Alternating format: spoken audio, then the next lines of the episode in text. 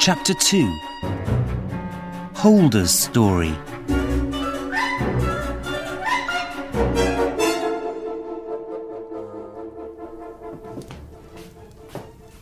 And did you find this man in the long coat and hat? I asked.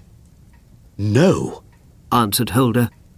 I looked in the front and back garden, but nobody was there. He stopped talking and thought for a minute.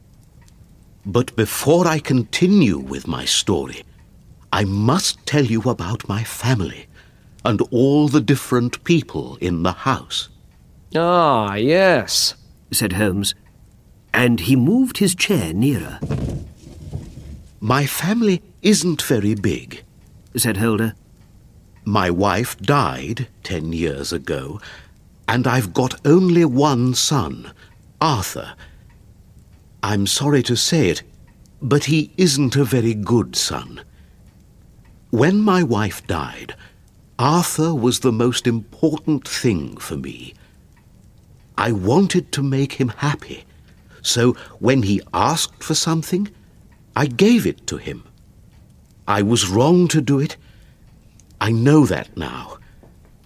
I wanted Arthur to work with me at the bank, but he was no good with money. He was a wild young man. When he was 18, he started going to a gambling club. He made friends there, all rich young men with a lot of time and money. With these new friends, he learned to play cards, but of course, he often lost. He came to me nearly every week and asked, Can I borrow some more money from you, father? And did you give it to him? I asked interestedly. Yes, said Holder. Arthur often told me, Father, I'm going to leave the club. And from time to time he stopped going there. But he always went back after a week or two. There was one friend at the club with a lot of power over Arthur. An older man, Burnwell. Burnwell? asked Holmes. Yes, Sir George Burnwell. Do you know him? I know his name, I think, said Holmes. He looked quickly over at me. When Burnwell first came to our house, I liked him, continued Holder. He's a tall, handsome man. When he walks into a room, everybody looks at him. He's a wonderful talker. He can tell the most interesting stories for hours and hours. But he has a cold look in his eyes, said Holder slowly. For me, there's something strange about him. And my Mary thinks this too. I can see it in her eyes.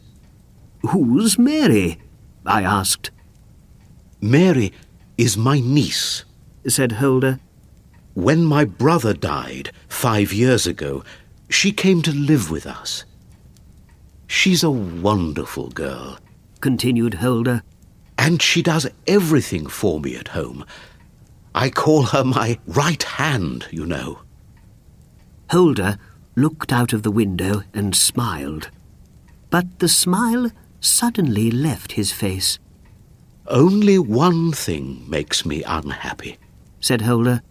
Arthur loves Mary very much. Last year, he asked Mary to marry him, but she said no. I feel very sorry about this, because Arthur needs a good wife, and Mary is the most wonderful girl. Holder stopped talking, and then, after a minute or two, began again. Now, where was I? he asked. Ah, yes, yes. Of course, there are the maids in the house, too. There are three of them, good young girls, and all of them started with me a number of years ago. And then there's Lucy, our most important maid. She came to us two months ago. We're very happy with her. But the only thing is, What's that? I asked.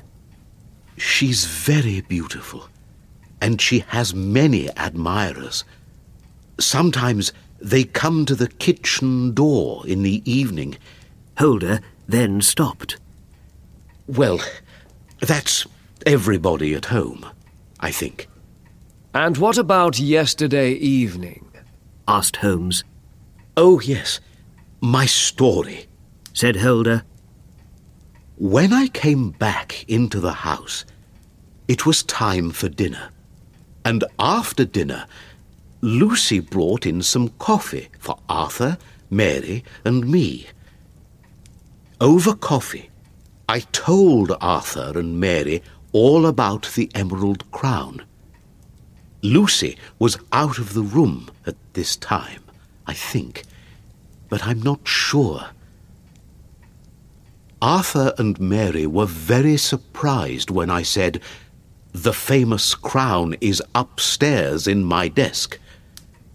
Of course, they wanted to see it, but I said no.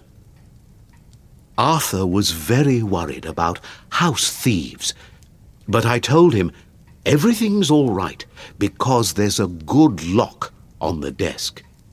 But he laughed and said, Any key opens that desk.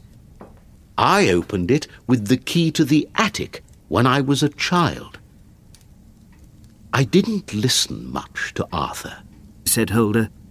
He often talks wildly about things, and by this time I was tired, so I went upstairs to bed. After about ten minutes, Arthur came to my room. He asked, Can I borrow some money, father? I need two hundred pounds this time uh, to give back to my friends at the gambling club. I felt very angry. He wanted money for the second time in a week. When I said no, he started to cry. He then walked slowly to the door and closed it angrily behind him.